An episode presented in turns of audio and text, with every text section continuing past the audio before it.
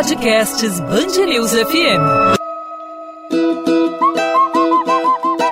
Papo de Sambista. Oferecimento. Folia de ofertas Amoedo. Um desfile de ofertas no seu carnaval. E aí, ouvinte da Band News FM, mais um episódio do podcast Papo de Sambista.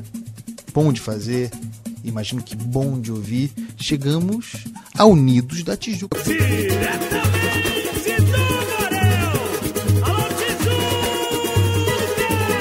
Tijuca, bateria, toca. Comigo aqui, o grande especialista craque, dando aula, Bruno Filippo, para falar, como eu já disse, da Unidos da Tijuca, que tem expectativa para a volta de Paulo Barros, o bom filho, a casa torna, campeão na Unidos da Tijuca, vice-campeão ano passado com a Viradouro, grande expectativa, esse casamento sempre deu certo, um enredo ou tema que me parece interessante, onde moram os sonhos. O Paulo Barros é um colecionador de temas, né? Onde moram os sonhos, me parece ser mesmo um tema sobre, em resumo, arquitetura e urbanismo. Vai viajar a partir daí com um samba que eu considero também muito bom, está lá na minha meu top 6, digamos assim, o samba da Tijuca, que tem compositores conhecidos, entre eles André Diniz, com história na Unidos de Vila Isabel, mas também Jorge Aragão e Dudu Nobre. E aí, Bruno Filipe, o que esperar da Tijuca? Tijuca parece que vem com corpo, hein? Olá, Andreasa. Olá, ouvinte da Band News FM, ouvinte do podcast Papo de Sambista, Unidos da Tijuca. Nós, quando falamos o nome dessa escola, nós inevitavelmente associamos o nome dela ao nome do Paulo Barros. Por que, que isso acontece? Porque, de fato, a Tijuca consegue atingir o ápice no carnaval com o Paulo Barros. A Tijuca é uma escola tradicional, fundada em 31, é campeã na década de 30, mas só volta a ser campeã com o Paulo Barros, escola eh, que lançou o Paulo Barros e que permitiu a ele dar três campeonatos, 2010, 2012 e 2014, à escola. 2010. Segredo não conta ninguém,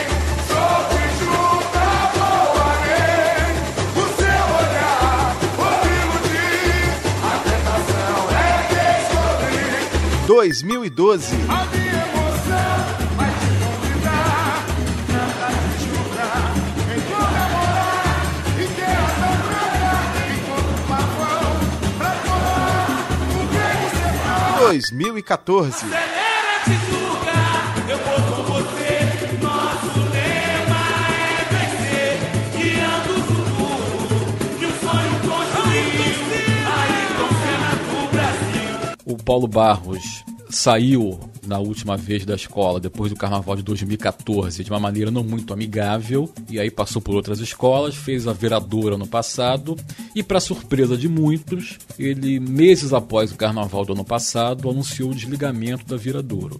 Por que surpresa? Porque a escola já havia renovado com ele e contava com ele para sido permanecer no grupo especial, porque foi vice-campeã. Viradouro subira do acesso, tinha aquela questão de permanecer no especial ou não, com o Paulo Barros, não só permaneceu, como foi dinheiro, vice-campeã. né? Muito dinheiro e muito jorrando ali. investimento também, né? Então, um investimento grande, um carnavalístico de ponta, isso fez com que a Viradouro ficasse no, no especial e fosse vice-campeã, o que é muito importante. Então, se esperava que o Paulo Barros permanecesse na escola, mas houve um desentendimento. E o que, que fez a Tijuca muito espertamente? Deixou as desavenças de lado com o Paulo Barros e trouxe o carnavalístico de volta. Isso por si só cria uma expectativa. Porque o Paulo Barros, gostemos ou não dele, isso é um assunto futuro para a gente Isso é um conversar. podcast inteiro, né? É um podcast inteiro. Ele é uma figura que provoca expectativa. O público quer ver o que o Paulo Barros vai mostrar. O público em geral gosta né, do que o Paulo Barros mostra. A crítica nem sempre, mas o público, a maioria, gosta. Então, isso por si só já cria né, um- uma, uma- uma expectativa muito grande. E a Tijuca é uma escola que também costuma investir muito no seu carnaval principalmente quando tem o Paulo Barros.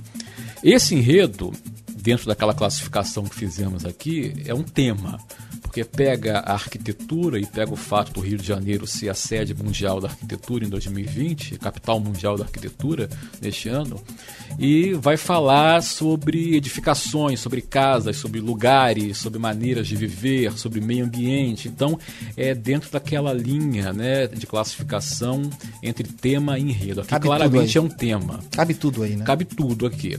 Mas o Paulo Barros tem essa característica. Se você, se você pegar os enredos dele, é, de quase todos os carnavais, sempre vai ter um lado muito mais temático do que o uma história fechada em si, né? com começo, meio e fim. Então, para o Paulo Barros, isso não é um problema. O Paulo Barros já ganhou carnavais assim. Tá? E é sempre uma surpresa. O que, que o Paulo Barros vai apresentar? Se a gente for ao barracão, agora Daniela diz que daqui a pouco vai entrar, foi lá ao barracão, a gente não consegue ver muita coisa. Porque o Paulo Barros trabalha assim. As alegorias para o Paulo Barros acontecem na avenida.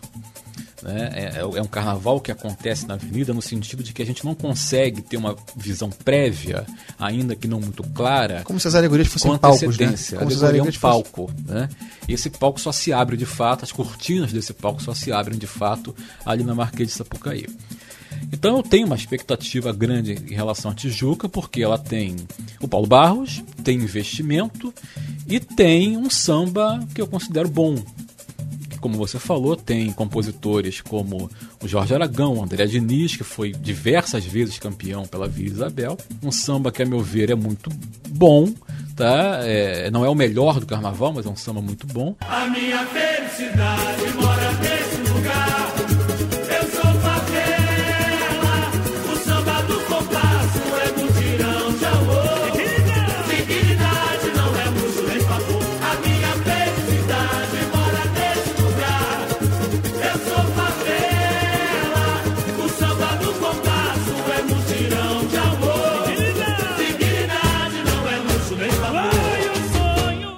coisa interessante. Até destoa um pouco dos sambas que a Tijuca vinha apresentando na era Paulo Barros, porque o Paulo Barros não é um carnavalesco muito preocupado com samba enredo, porque a própria estética dele dispensa um grande samba. E as próprias sinopses, né? E as sinopses também. Dificultam a construção É, do samba. Dificulta a construção do samba.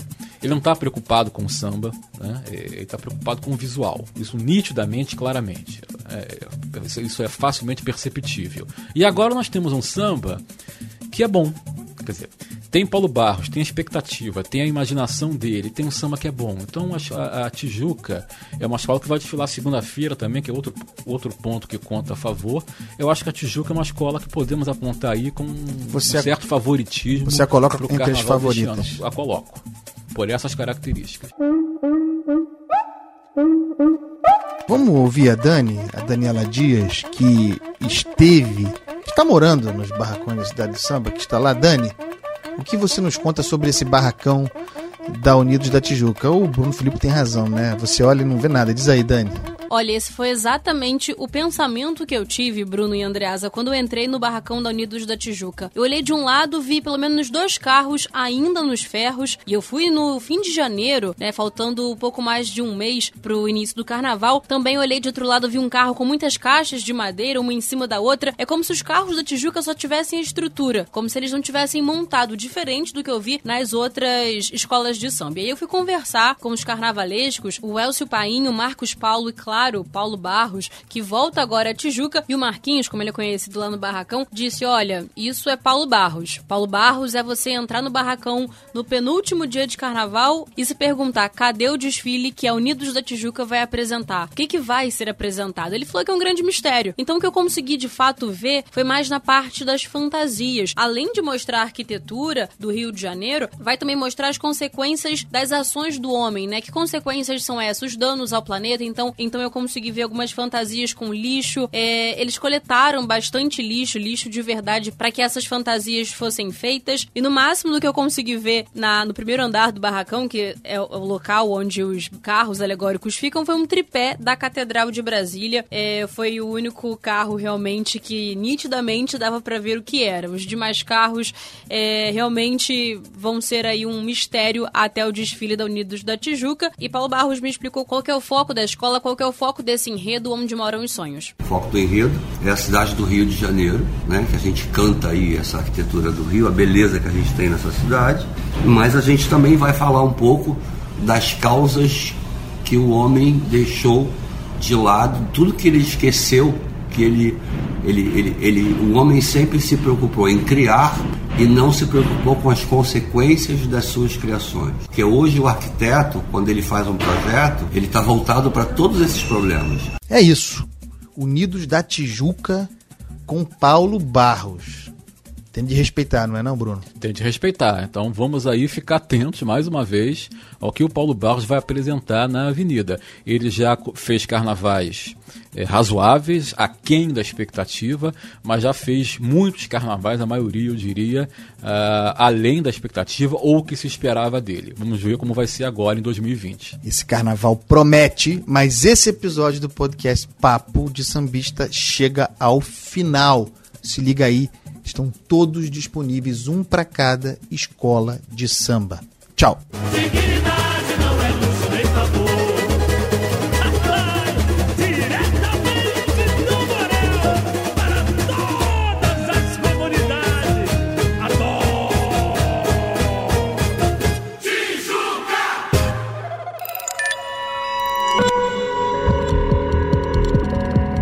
Podcasts News FM.